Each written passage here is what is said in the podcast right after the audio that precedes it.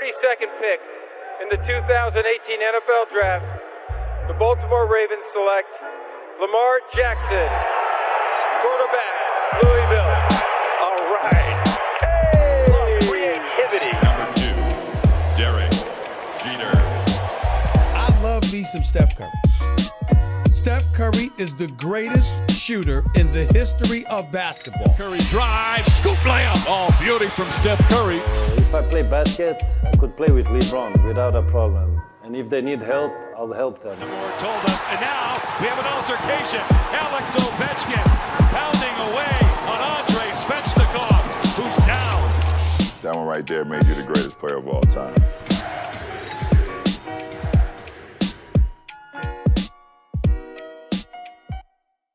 Bonjour à toutes, bonjour à tous, la MLS is bike sur les ondes de Hype et welcome dans votre rendez-vous hebdomadaire dédié à l'actualité et à la culture du soccer. Dans ce numéro, on va parler bien sûr de Decision Day et la fin de la saison régulière, les débuts des playoffs, euh, plein de choses avec notamment des annonces de retraite de grands joueurs de MLS et un nouveau logo pour une des franchises clés de la MLS. Mais avant de rentrer dans le vif du sujet, laissez-moi vous présenter notre Dream Team Hype du jour, à commencer avec le milieu de terrain de FC Cincinnati, Florian Valo. Bonjour Florian. Salut Antoine, salut à tous. Nous avons également le euh, journaliste sportif qui est basé à New York, Maxime Aubin. Bonjour Maxime. Salut Antoine, comment ça va? Ça va très bien. Écoute, on prend la, la relève de Ken, qu'on salue d'ailleurs, et on a aussi Léo, euh, celui qui est derrière, Léo Willman, qui est derrière le compte du FC Dallas sur Twitter. Bon, enfin le compte francophone bien sûr, le, pas celui de la franchise. Bonjour Léo, comment ça va? Bonjour à tous, bonjour à tous. Et voilà pour les présentations. Maintenant, on peut aller et parler de la Decision Day jingle. If I play basket, I could play with LeBron without a problem. And if they need help, I'll help them. Une saison régulière qui s'achève avec notamment d'énormes surprises au niveau du meilleur buteur, au niveau du leader à l'ouest, au niveau également euh, du record de points battus par New England. Plein de bonnes choses à voir dans cette Decision Day. Pas de club texan non plus, pas de club californien. Plein de, plein de surprises inattendues et on va commencer directement en parlant de l'ouest si ça vous va messieurs. Euh, Léo, je sais qu'on en a parlé un petit peu euh, sur la conversation avant que le podcast débute. Parlais de, on parlait notamment qu'il n'y avait pas de club texan, mais pas de club californien aussi. Est-ce que pour toi c'est la plus grosse surprise euh, à l'Ouest? C'est une grosse surprise euh, qui est pas les Galaxy, LIFC et euh, un peu moins San Jose qui était éliminé depuis au moins deux trois semaines. donc c'était c'était un peu évident. Mais euh, voilà, ça va. C'était assez étonnant et surtout que qu'il y ait une décision arbitrale euh, entre dans le match entre euh, Kansas City et Real Salt Lake qui risque de faire parler dans les prochains jours. Où euh, il y a les, le comité des arbitres qui a annoncé qu'il y avait bien un penalty sur une main d'un défenseur du Real Salt Lake face à Sporting Kansas City à la 90e minute. Donc il aurait dû y avoir penalty pour Kansas City. Et on sait que euh, bah, Salt Lake a permis à, à, gagner grâce à un but de Danny Krelach à la dernière seconde et a éliminé d'ailleurs bah, les Galaxies. Donc euh, ça va sûrement faire parler, mais euh, grosse surprise effectivement. De ton côté, euh, Maxime, qu'est-ce qui te surprend le plus, le LAFC ou, ou le LA Galaxy euh, en dehors des playoffs? Bah, Le Galaxy surtout, parce que sincèrement, c'est évidemment, tout le monde sait que c'est une franchise extrêmement connue et réputée en MLS et qui doit chaque année faire, faire les playoffs. Ils avaient euh, investi, euh, que ce soit au niveau du coach avec les Greg Vanet, au niveau des joueurs aussi, notamment des joueurs français, on en parlera plus tard d'ailleurs, mais avec notamment Kevin Cabral, hein, jeune joueur de, de, de Valenciennes qui avait signé pour avec un gros salaire. Et puis voilà ils ont pas réussi à, à deliver comme on dit sur le sur le terrain. Donc euh, voilà c'est extrêmement c'est extrêmement décevant. Je pense que le, ils ont quand même fait des bons matchs mais bon ça c'est tout s'est joué un petit peu vers, vers la fin parce que pendant, pendant toute la saison ils étaient dans les dans les dans les places pour qualificatifs pour les playoffs et ils se sont écroulés sur, sur la fin. La seule un peu satisfaction, j'ai envie de dire, j'en parlerai aussi peut-être plus tard, euh, c'est Chicharito qui, qui, qui, continue à performer. Il a été pas mal blessé malgré tout, mais il a fait, il a fait je crois, que 21 matchs. Il termine quand même troisième meilleur buteur de, de, de la ligue. Donc ouais, assez impressionnant toujours et ça fait plaisir de, de le voir toujours à ce niveau. Euh, à la différence de d'autres dont je parlerai aussi peut-être, comme Higuain à Miami.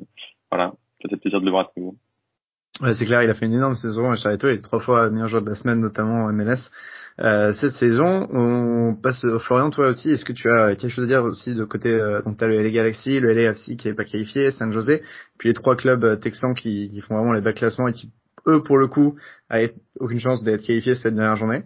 Euh, mais du LA Galaxy ou LAFC, je sais pas si t'en as affronté, y en avait un que t'attendais peut-être un peu en plus en playoff que d'autres ah oui, comme chaque année, on s'attendait à LAFC à avoir une bonne saison. Euh, ils ont eu leur meilleur joueur qui a été énormément blessé. Je pense que c'est c'est aussi pour ça qu'ils ont peiné. Euh, enfin, Vela était l'une des sources euh, des, des, des buts les, les, dernières saisons, donc euh, le, voir blessé. Et je, je pense qu'aussi le fait que Bob Bradley est en fin de contrat, les joueurs en avaient peut-être un peu marre également, ça peut jouer aussi.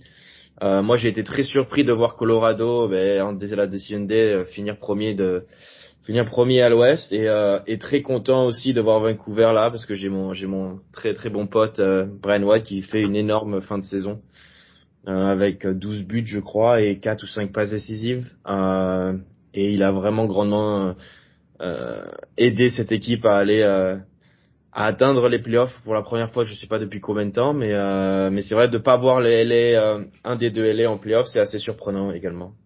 Oui, c'est clair. Euh, Vancouver qui, qui est tout juste qualifié à dernier match en, en prenant le nul contre Seattle Sanders. Maxime, est-ce que tu voulais parler des Whitecaps Non, moi je rebondissais juste sur justement ce que disait Florian. Évidemment, c'est important de parler de, de, de, Colorado, mais avant ça, de, terminer sur le LAFC, euh, évidemment, parler de Bob, de Bob Bradley, pardon, puisque bah c'est un des plus un, des plus grands coachs hein, américains et de MLS. Il avait pris euh, le LAFC en 2018 quand euh, quand le club a rejoint la MLS. Il les a emmenés en playoff chaque saison. Donc c'est la première saison où ils sont, ils sont pas en playoff. Et comme l'a dit Flo, il a raison. C'était clairement une fin de cycle pour lui et pour et pour le club. Et, et on vient de lire là, euh, je crois que c'est hier avant-hier, qu'apparemment il va il va s'engager avec Toronto et partir laisser le club. Donc euh, voilà, je pense qu'il n'y a pas de hasard. Ouais. Ouais, en effet, il y a Michael Bradley qui est en fin de contrat, Carlos Vela qui est en fin de contrat. Ça va être assez intéressant de voir ce qui se passe côté ici. Euh, bah, moi, du coup, je vais rebondir sur les Whitecaps pour le coup, euh, parce qu'il y a, il faut saluer le bon de Vanni Certini qui est un peu en, charge en intérim de cette équipe euh, depuis le licenciement de Marc Dos Santos et personne ne s'attendait vraiment à aller voir en playoff. Donc, comme tu dis, il faut vraiment un gros retour de, de Brian White qui leur a permis vraiment de remonter les places petit à petit. Euh, Léo, de ton côté, bah, on va passer un petit peu à la tête justement de ce classement de l'Ouest. Les Colorado Rapids en, première euh, équipe de l'Ouest, est-ce que ça te, c'est quelque chose qui te, qui te choque devant Seattle notamment et Kansas City? Euh, aucunement. Moi personnellement, ça ne me choque pas tellement parce que euh, Colorado a multiplié les très bons recrutements euh, ces dernières années, des recrutements intelligents à des postes euh, il où, ils avaient besoin de monde. Euh, on le sait offensivement où il y avait besoin de recruter quelques joueurs, euh, au milieu de terrain aussi. Et euh, ils ont profité un petit peu ben, de la baisse des Seattle Sounders, mais comme d'habitude, qui, qui, dit baisse en milieu fin de saison, c'est pour mieux rebondir en playoffs, ça tout le monde le sait. Euh, et un peu la baisse aussi du Sporting Kansas City, mais euh, ça me choque pas et je suis très content pour euh, pour une équipe qui avait besoin ben, de viser un peu plus haut et peut-être d'espérer, même si maintenant les playoffs vont être une autre compétition que la saison régulière. Ouais, c'est clair, ça va être un peu plus compliqué. Euh, les Colorado Rapids qui sont en plus l'un des, l'un des budgets les moins importants, il me semble, euh, du côté de la conférence Ouest par rapport à d'autres. Euh, et pour faire un dernier petit tour sur euh, la conférence Ouest avant de passer à l'Est, parler rapidement de l'expansion Austin FC. Maxime Forge, je sais pas si vous voulez parler de Austin, juste voir un petit peu la, la saison d'expansion, ce que vous en pensez, ce que vous en tirez aussi en termes de d'engouement dans la ville. Est-ce qu'il y en a un de vous qui veut prendre la parole là-dessus? Suis en train de pointer du doigt Florian, parce que je pense qu'il sera, sera, meilleur que moi là-dessus. ouais.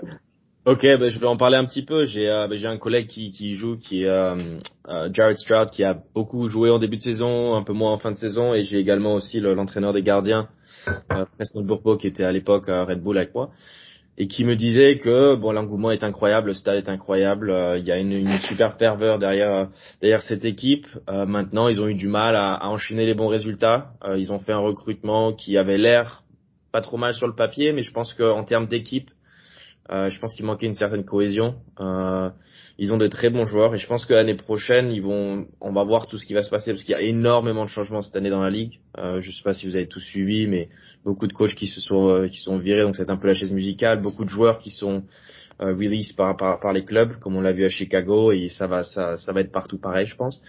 Donc ça va être intéressant de voir comment ils rebondissent l'année prochaine, mais généralement quand on voit une, une expansion team, généralement on les voit en bas de tableau.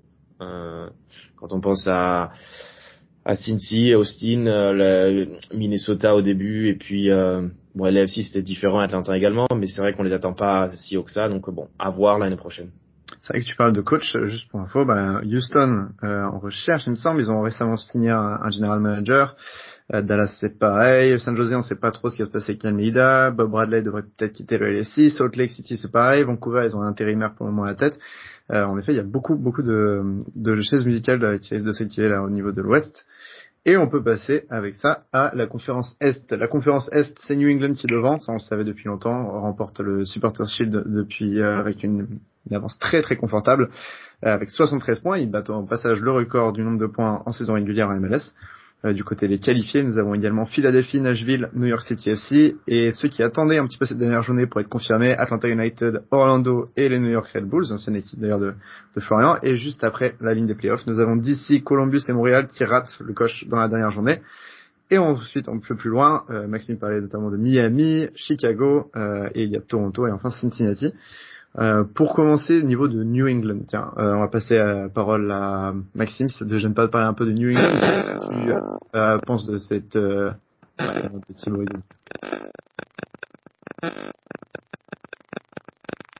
Léo, Léo, je crois que ton micro déconne. Non. Là, c'est bon. Euh, attends, j'ai noté juste la seconde à laquelle il faudra couper. Donc je reprends.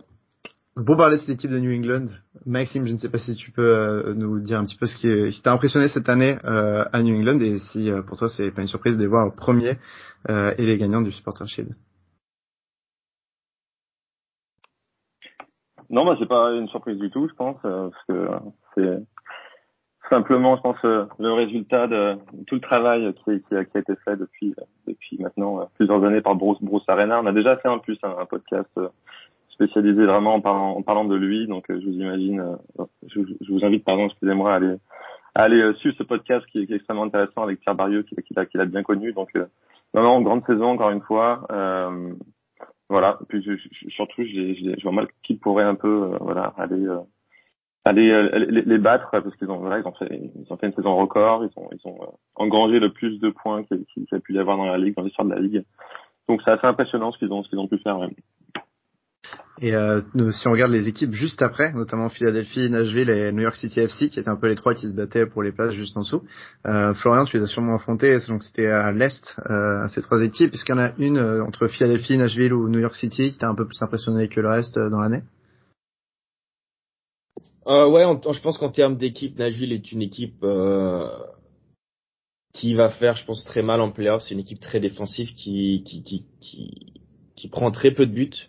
Euh, on l'a vu sur le dernier match de la saison contre New York. Euh, ils ont, comment dire, ils prennent pas de but. Offensivement, ils ont un, très grand Mouktar cette année, avec un Sampong également. Donc, je pense qu'ils vont être très difficiles à battre. Philadelphie, bon, Philadelphie, c'est un peu le, euh, l'équipe miroir de, de, New York Red Bull, ils ont un peu le même système de jeu avec du pressing, mais peut-être un peu plus de talent sur le ballon, donc ils vont être assez intéressants aussi à suivre. Euh, après, comme le Max l'a dit, je pense que New England est, euh, a toutes les cartes en main pour euh, pour pour gagner, mais on, on, a vu aussi Atlanta qui est venu qui est venu gagner chez nous ce, le week-end dernier. voilà, ils, ils, remontent en forme, ils ont des, des très très bons joueurs.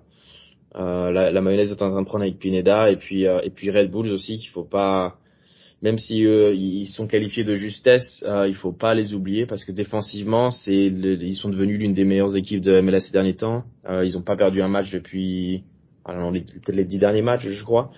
Donc euh, non, je pense que les playoffs à l'Ouest vont être assez euh, comme à, comme à l'Est comme à l'Ouest vont être vraiment assez euh, assez intéressants à suivre. Maxime? Ouais, je voulais dire aussi un mot. Je pense que pour, parler un peu du, du New York City FC, il faut, il faut quand même pas oublier quand on regarde en fait le classement, ils sont quatrième, donc finalement c'est pas extraordinaire. C'est un peu sur ce, sur le rythme de ce qu'ils avaient fait l'année dernière. Ils sont cinquième.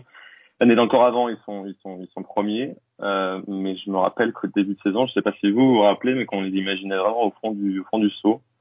Euh, qu'à l'intersaison, ils ont très peu recruté ou pas du tout. En tout cas, très très peu de noms intéressants sur papier. Euh, je me souviens que le coach lui-même disait que ça allait être une saison galère. Euh, voilà. Et au final, voilà, ils se retrouvent, ils se retrouvent euh, quatrième. Donc c'est une grosse saison et surtout au-delà de, de, de l'aspect euh, bah, du classement, je trouve qu'ils ont été, bah, je l'ai dit hein, plusieurs fois dans, dans, les podcasts cette saison, mais qu'ils ont vraiment réussi à produire du jeu, c'était vraiment intéressant ce qu'on a, qu'on a pu voir du côté de, de New York. C'est peut-être d'ailleurs pas, pas, pas, fini. Et puis on en parlera aussi peut-être dans les joueurs qui nous ont marqué cette saison. Mais voilà, Valentine, Tati, Castellanos a été assez impressionnant. Je pensais même que c'était un joueur qui est arrivé tout récemment, alors j'ai découvert qu'il était arrivé en 2018. Mais voilà, il a enfin donné euh, pleine mesure de son talent et il a été assez extraordinaire et il a marqué, je crois, 19 buts. Donc euh, voilà, non, une belle équipe, une belle équipe. Florian, tu veux rebondir là-dessus?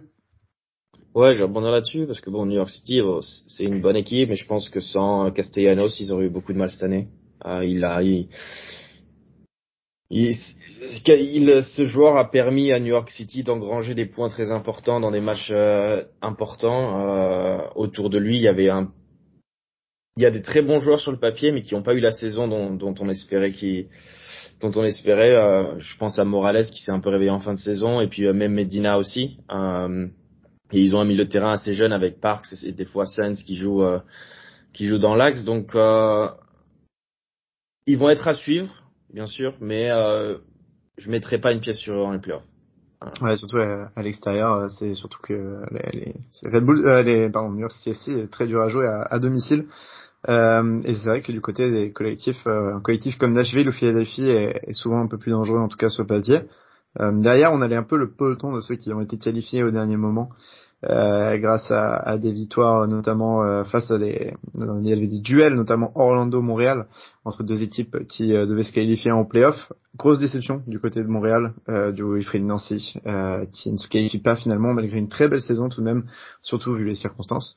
On a Orlando par contre qui se qualifie avec un notamment un Daryl Dickey retrouvé sur les derniers matchs, ce qui est pas mauvais quand même en, en sortant. Il y a notamment Nani qui était mis sur le banc là pour le dernier match. Donc on sent qu'il y a des choix forts qui sont faits.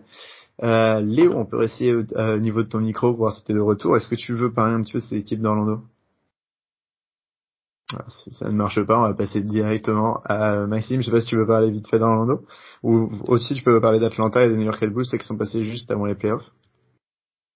Oui, bah les Red Bulls, je vais aussi en parler avec Florian pour qu'il analyse un peu la situation. On en a déjà parlé euh, récemment, mais c'est incroyable ce qu'ils ont ce qu'ils ont réussi à faire. Et, et surtout je l'explique pas vraiment en fait parce qu'ils ont fait un comeback dingue ils étaient un peu perdus pour pour, pour les playoffs. Et puis ils ont enchaîné des petites victoires mais vraiment c'était des victoires un peu à l'arraché. 1-0 euh, à chaque fois ou des buts en fin de match euh, ils ont gagné notamment dans, dans le derby euh, contre la NYCFC deux fois de suite. Mais mais c'est voilà ça n'a jamais été brillant malgré tout. Ben félicitations à eux. Ils arrivent ils arrivent dans les sept premiers à l'arraché. Donc ouais, moi c'est une question que j'aimerais bien poser à Florian de savoir comment il analyse lui qui a joué, euh, qui, a, qui, a, qui, a, fait le début de saison là-bas.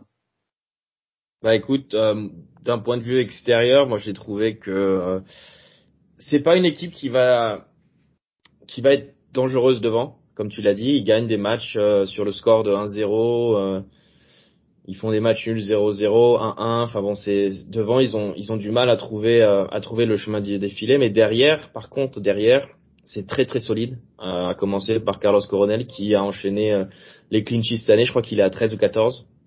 Euh, on s'attendait pas à avoir un tel gardien à Red Bull comme ça, sachant qu'il était il avait fait une pige à Philadelphie avant en, en étant en étant deuxième gardien. Et puis euh, les, les centraux voilà enfin la backline soit à 4 soit à 5 qui a été très très solide. Et devant il y a un joueur qui est euh, souvent euh, euh, comment dire sous-évalué je trouve et qu'on n'en parle pas assez. C'est Sean Davis le capitaine qui a pour moi eu fait sa meilleure saison depuis qu'il est en MLS il a joué tous les matchs toutes les minutes de cette année.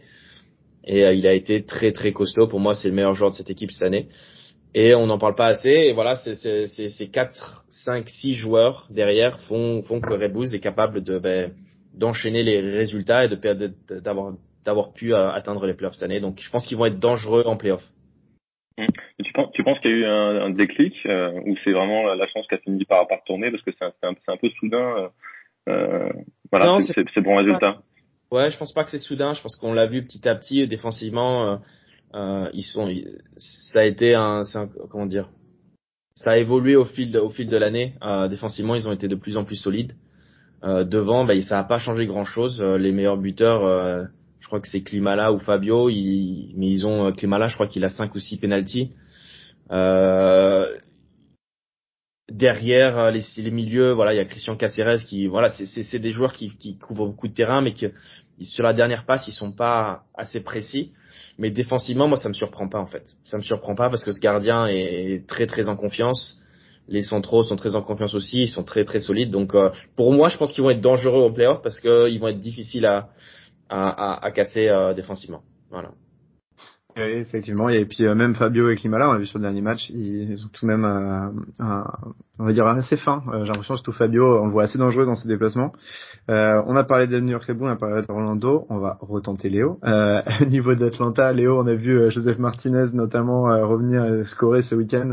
Qu'est-ce que tu penses des types d'Atlanta, notamment avec l'arrivée d'Arojo qui est qui vraiment fait un très bon très bon début de saison pour lui vu qu'il est arrivé sur le tard à Atlanta? Euh, moi, j'ai vu le dernier match contre Cincinnati et Atlanta. Euh, mhm. Et j'ai été euh, très étonné de la difficulté qu'a eu Atlanta lors de cette première mi-temps contre Cincinnati. Ils ont joué en 3-4-3 et ils se sont fait littéralement manger par une équipe de Cincinnati qui était assez intéressante à voir jouer. Et puis un rechangement 4-3-3 avec Barco en Barco en 10 derrière derrière Joseph Martinez et ben ça ça a tout de suite mieux marché. Mais j'ai été quand même surpris de voir euh, cette faiblesse euh, dans le milieu de terrain entre Mateus Rossonero et, euh, et l'autre milieu de terrain défensif d'Atlanta qui se sont fait manger par Medoun Janine. Et euh, les difficultés qu'avait Bello à jouer piston gauche parce qu'Acosta bah, le mettait en grande difficulté avec Kubo. Et euh, je pense qu'ils peuvent être intéressants 4-3-3, mais s'ils retentent le 3-4-3, ça risque de très très mal se passer contre, contre New York City voire même ensuite New England Revolution. C'est marrant parce que Rossetto et Barra, là, de terrain, c'est un peu les recrues de, de Gabi j'ai l'impression. Donc c'est ça qui, bloque par rapport à l'arrivée euh, de Gonzalo Pineda. Mais en tout cas, ça fait quand même euh, six matchs sont défaites pour Atlanta, qui se qualifie donc en playoff. Et on va parler de ceux qui sont recalés à l'Est, euh, tout juste en dessous. DC, Columbus, Montréal, Miami, Chicago, Toronto, Cincinnati. On va faire un tour d'horizon assez rapide. Euh, déjà, le champion en titre, Columbus, c'est assez surprenant de ne pas le voir à, l'intérieur de ces playoffs. C'est pourtant une équipe assez forte avec Nagby, avec Ryan, avec Zardes, mais pas mal de blessés cette année. DC United, c'est pareil, une équipe qui, qui a oscillé avec le bon et le mauvais, mais qui avait réussi un peu à trouver la, formule gagnante dans ses derniers matchs. Et euh, Montréal, malgré tout, euh, tous les problèmes qu'ils avaient eu cette saison, euh, avec quand même une équipe solide et ils sont écroulés au dernier match contre Orlando, avec notamment finissant à, à 10 contre 11. Euh, Maxime, toi tu voulais parler de Miami tout à l'heure. je te laisse la parole si tu veux en parler un petit peu de cette saison toujours euh, pas très bonne du côté de Miami, mais euh, si tu veux aussi parler de, de, Chicago et de, je sais que tu aimes bien euh, Robert Berich, tu as le, le champ libre devant toi. Ouais, merci. J'ai l'impression de m'acharner sur Miami semaine après semaine, mais, mais franchement, maintenant que c'est terminé, on peut dire c'est, c'est catastrophique. En fait, c'est pas, c'est pas, c'est pas une question de résultat. Euh, c'est plutôt une question de, de, de, de, de manière et de d'image en fait renvoyée euh, à la MLS et, et, au monde. Cette équipe, elle a été catastrophique au niveau du jeu, mais surtout au niveau de l'attitude toute la saison. C'est évidemment euh, représenté par, par ce qu'a pu faire euh, Higuain, ce qu'a pu déclarer Higuain. Il a été, euh, voilà, il est hors de, il est hors de forme depuis un moment. Euh, voilà, il, j'ai l'impression qu'il qu s'en fout d'être là. Euh, même Ben Matuidi, que j'aime beaucoup, mais qui a aussi, qui n'a pas été au niveau de ce qu'il aurait pu, de ce qu'il aurait dû amener à cette équipe. Euh, voilà, il faut du gros gros changement à Inter Miami. J'ai cru comprendre que ça allait que ça allait arriver puisque je, je crois pas que Higuain et Matuidi soient, soient enfin Higuain c'est sûr, je crois, et Matuidi il se dirait que, que voilà qui qui qui il se dit pardon qu'il ne va pas rester. Donc euh, donc voilà, je pense que ouais quand on est une équipe euh, aussi euh, aussi euh, fancy, attirante que l'Inter Miami veut l'être avec un propriétaire comme David Beckham, on doit on doit faire évoluer les choses. Et voilà, j'ai hâte de, j'ai hâte de voir ça. Et un petit mot sur Chicago, ben, juste pour dire que voilà, ils ont encore fait une saison qui était, qui était mauvaise. Et tu, tu, tu, tu viens de parler de Robert Berich et, et voilà, le Chicago, Chicago Fire vient d'annoncer que, qu'il ne gardait pas Robert Berich. Euh, il faut savoir que Berich était un, un joueur désigné, hein, donc avec un gros salaire. Donc, euh, il a fait une grosse saison en 2020. Il a marqué une quinzaine de buts et cette année c'était un peu plus compliqué. Donc, euh, donc voilà. Euh, il cherche un club. Je lui ai écrit hier d'ailleurs, il m'a répondu en me disant qu'il était sur le marché, qu'il cherchait, qu'il cherchait un club activement.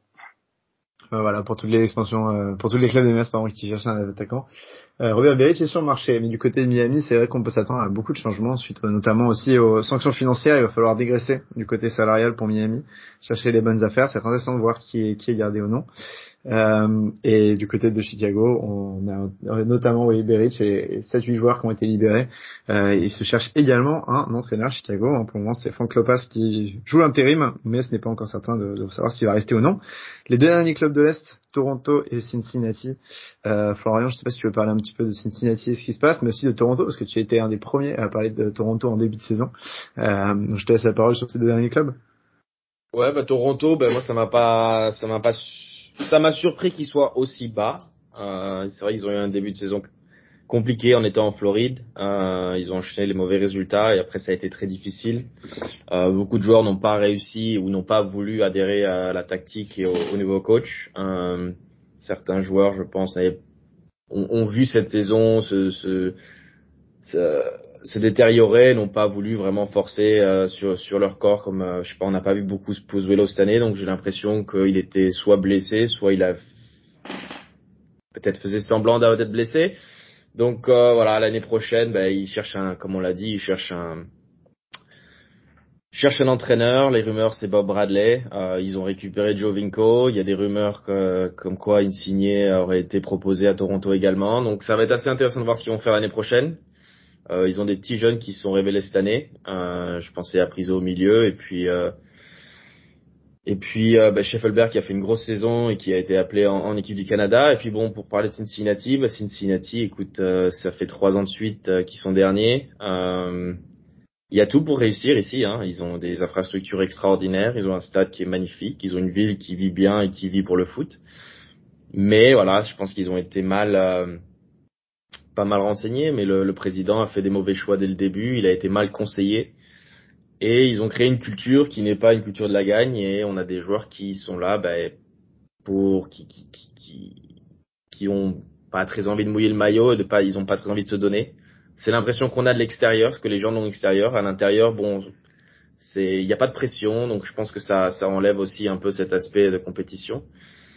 Euh, donc il y a beaucoup de changements à faire. Euh, je pense qu'ils ont beaucoup à changer. Il y a un salary cap qui est très très très très élevé. Euh, beaucoup de joueurs. Donc voilà, à voir ce qui va se passer dans les prochaines semaines. Mais il faut s'attendre à du changement avec le nouveau euh, GM qui vient de Philadelphie, qui je pense a envie de jouer de la même façon que Philadelphie. Et les rumeurs se disent que euh, le coach serait l'assistant de, ben de, de l'actuel coach de Philadelphie. Donc voilà, à voir dans les prochaines semaines. Oui, c'est juste pour faire en fait, euh, je sais pas, une, réflexion, un bilan de ce que dit Florian depuis tout à l'heure, parce qu'il parle beaucoup de, de changements en fait qui, qui, qui, qui arrivent en ce moment en MLS, euh, les joueurs désignés, les coachs, les general managers, et je pense que c'est plutôt une bonne nouvelle en fait si on prend un peu de recul, parce que ça montre que la ligue et les clubs veulent devenir compétitifs, tous compétitifs enfin. Je pense que voilà, ils, sont, ils remarquent que définitivement le, le, le soccer, le euh, évolue dans ce pays, la MLS évolue, il y a la perspective de la Coupe du Monde 2026, bref. J'ai l'impression que ouais, c'est plutôt une bonne nouvelle et que tout le monde prend prend prend prend ça à bras le corps et qu'ils ont tous envie de bâtir des, des équipes qui soient compétitives avec moins de moyens parce qu'ils voient aussi le succès de voilà euh, quand tu vois Inter Miami qui a dépensé des sommes folles et qui qui qui voit à côté que New, club comme New England peut écraser la, la ligue avec euh, voilà avec euh, une équipe intelligemment battue bâtie pardon et avec avec moins d'argent investi, je pense que voilà, ça, ça fait des, ça crée des envies. Donc, euh, donc, ouais, je pense que c'est plutôt une bonne nouvelle et je pense qu'on on a, on part dans la, dans la bonne direction. C'est clair, et puis ça va aussi avec le, le mode des rebranding récents, parce que je parlais en intro de New England qui ont changé leur logo récemment. Je vous laisse euh, aller le voir chez l'auditeur, mais euh, en gros, ils ont retiré leur logo qui datait de 96, c'était un des originaux de MLS. Et Chicago, c'est pareil aussi, ils ont un nouveau logo euh, récemment et qui, qui est vraiment beaucoup plus dans les couleurs de, de la ville et qui est plus apprécié par les fans également. Euh, mais on va passer ces dernières minutes ensemble à parler de euh, un bilan de la saison régulière, mais plus euh, dans nos trophées personnels, un peu les MVP, les révélations, etc. on va commencer justement avec le titre de MVP. Léo, je vais commencer par toi. Qui tu verrais toi en tant que MVP de cette saison régulière? Alors, il y en a beaucoup. Il y en a beaucoup, beaucoup, et je pense que pour moi le plus évident c'est Carlos Gilles de de New England Revolution il a fait une saison incroyable, euh, il continue euh, sur euh, par rapport à sa lancée de la saison 2020. Euh, j'ai pas grand chose à dire sur lui parce que je l'ai assez peu vu jouer.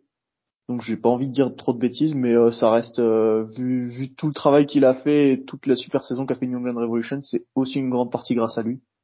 Et je pense qu'il faut le féliciter pour ça.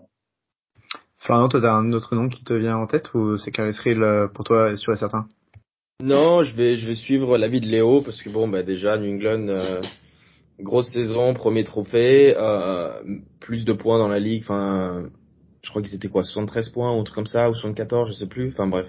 Donc ça Carles Ville mérite euh, qui c'est c'est un c'est un joueur que lorsqu'il est sur le terrain et lorsqu'il n'est pas sur le terrain l'équipe elle est complètement différente. Euh, il est capable de créer des, des différences incroyables. Euh, il a été il n'a pas été trop épargné par les blessures cette année il a il a manqué quelques matchs également. Donc pour moi c'est là le favori et après mon deuxième ça serait Mouktar de Nashville qui a un double-double qui a été vraiment euh, vraiment assez impressionnant cette année. Euh, voilà, il a permis à, cette équipe d'être dans les hauts du classement. Défensivement, il est solide et voilà, il je pense qu'il est impliqué sur euh, plus des trois quarts des buts de son équipe. Donc, donc voilà, je pense que c'est les deux favoris au titre de MVP. Ouais, je que moi je partirais plus sur Mouktar parce que New England a une période avec Rill blessé. Ils sont quand même bien débrouillés alors que Mouktar 16 buts, 12 passes décisives. Euh, c'est un peu le, celui qui porte Nashville, qui fait une énorme saison. Maxime, toi, tu as un autre nom qui te vient en tête? Non, je suis assez d'accord sur Carré Gilles en fait, mais moi je voulais mettre en valeur un autre joueur qui, bon, son équipe a été, tu l'as dit tout à l'heure, qui a pas été bonne cette année. Ils ont gagné l'année dernière buste, mais je suis toujours aussi amoureux de Lucas Delarian, qui je trouve est un joueur extraordinaire qui nous régale à chaque semaine de ses de ses buts, du droit, du gauche, euh, de ses dribbles aussi.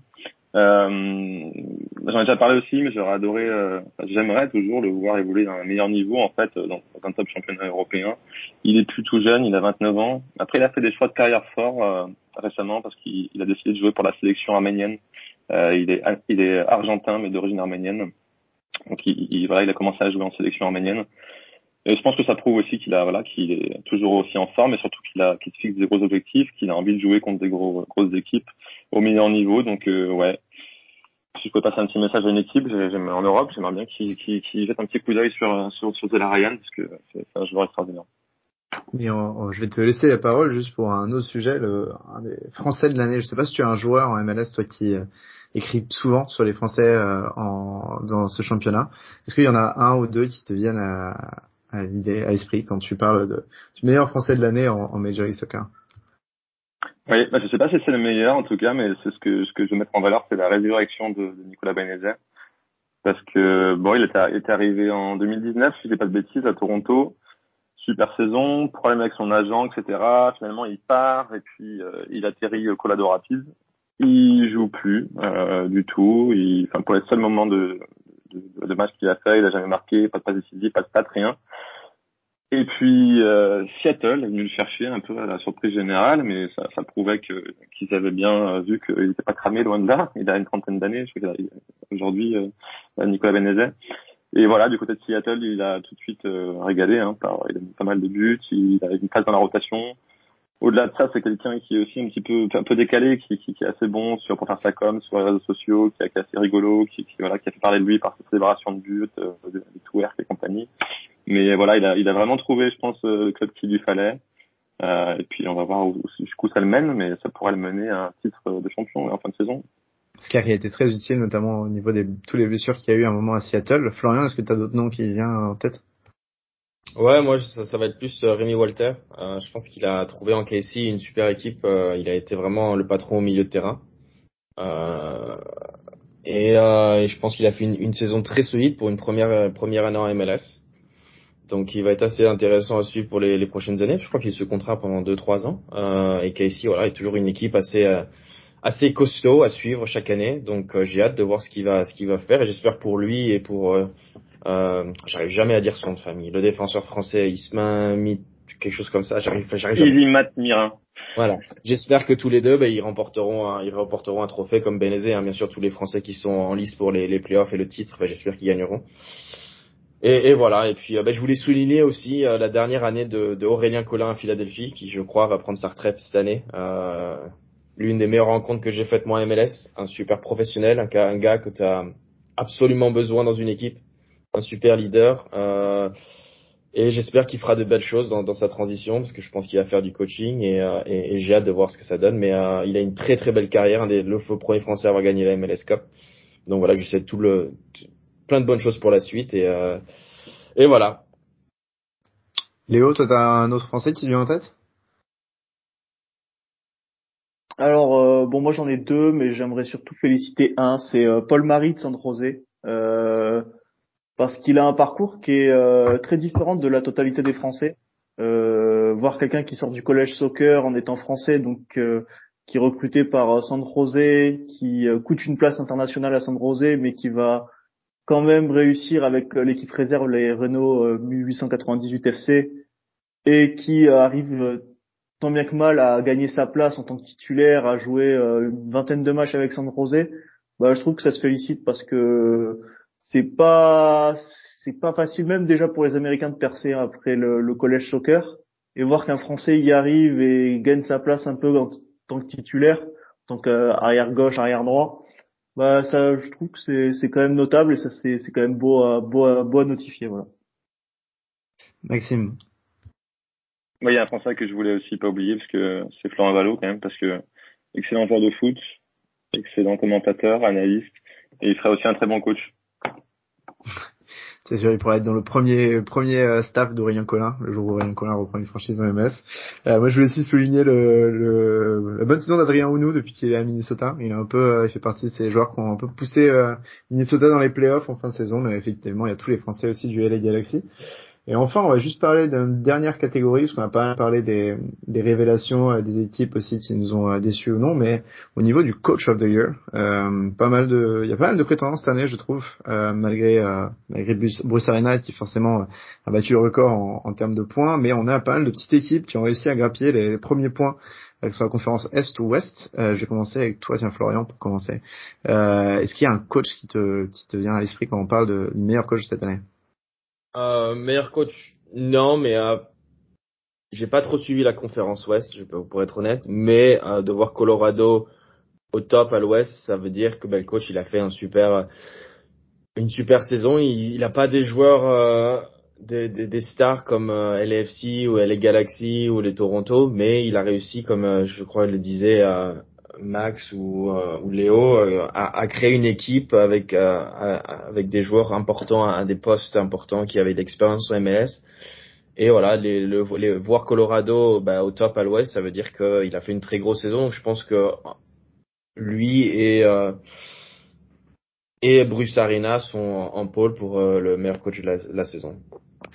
Je suis assez d'accord, moi j'aime beaucoup euh, Robin Fraser en effet, il avait fait euh, en début de saison, je souviens qu'on parlait pas mal des départs de Colorado, notamment de St. Vines, comment les remplacer, etc. Il allait chercher des, défenseurs qui jouaient pas forcément euh, beaucoup dans leur autre club et il en a fait une belle belle chose, sachant que quand il a récupéré le, club il y a deux ans, je sais que l'ancien entraîneur Anthony Hudson avait dit que c'était un club qui n'était pas de, de, jouer les, playoffs, enfin, c'était un, joueur avec des, joueurs, un groupe avec des joueurs pas très talentueux et il a pas tellement changé grand chose en termes d'effectifs, mais il a réussi à, à bien intégrer euh, à faire une belle alchimie dans cette équipe de Colorado qui finit première à l'Ouest. Euh, Léo, est-ce que toi tu as un autre coach qui te vient à l'esprit?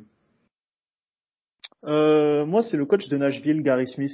Euh, Peut-être c'est un peu plus pour l'ensemble de sa carrière et enfin l'ensemble de, de, son travail à Nashville.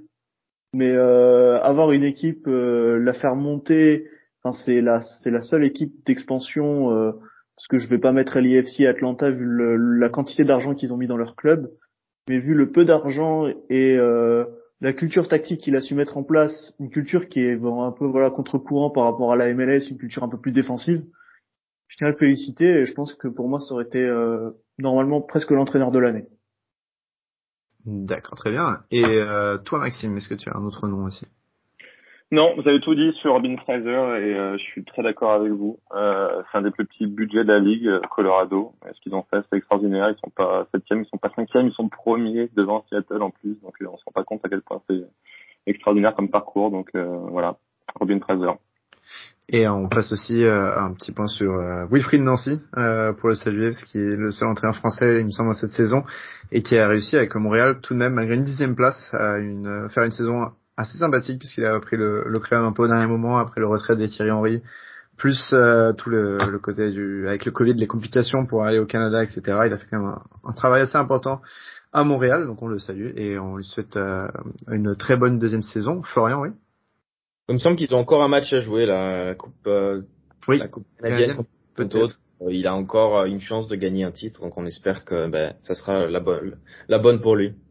En effet, c'est vrai, il y a peut-être euh, ça aussi à jouer euh, pour gagner un trophée euh, cette saison, mais je suis, j'en avais ici, je ne le trouve pas, mais c'était probablement vrai. On te croit sur ce coup-là, euh, Montréal. Et euh, c'est vrai que Toronto doit encore, je crois, jouer une demi-finale de leur côté contre un club de Canadian Premier League. Euh, mais en tout cas, voilà, ce qui rappe un peu notre épisode sur ce Decision Day. On parlera dès la semaine prochaine un peu plus de, de tout ce qui est les playoffs et notamment les affrontements à venir. Les affrontements commenceront le 20 novembre. Euh, merci à tous, chers auditeurs et auditrices. Nous vous retrouvons la semaine prochaine avec, avec possiblement Ken. Euh, bonne soirée à tous. Au revoir.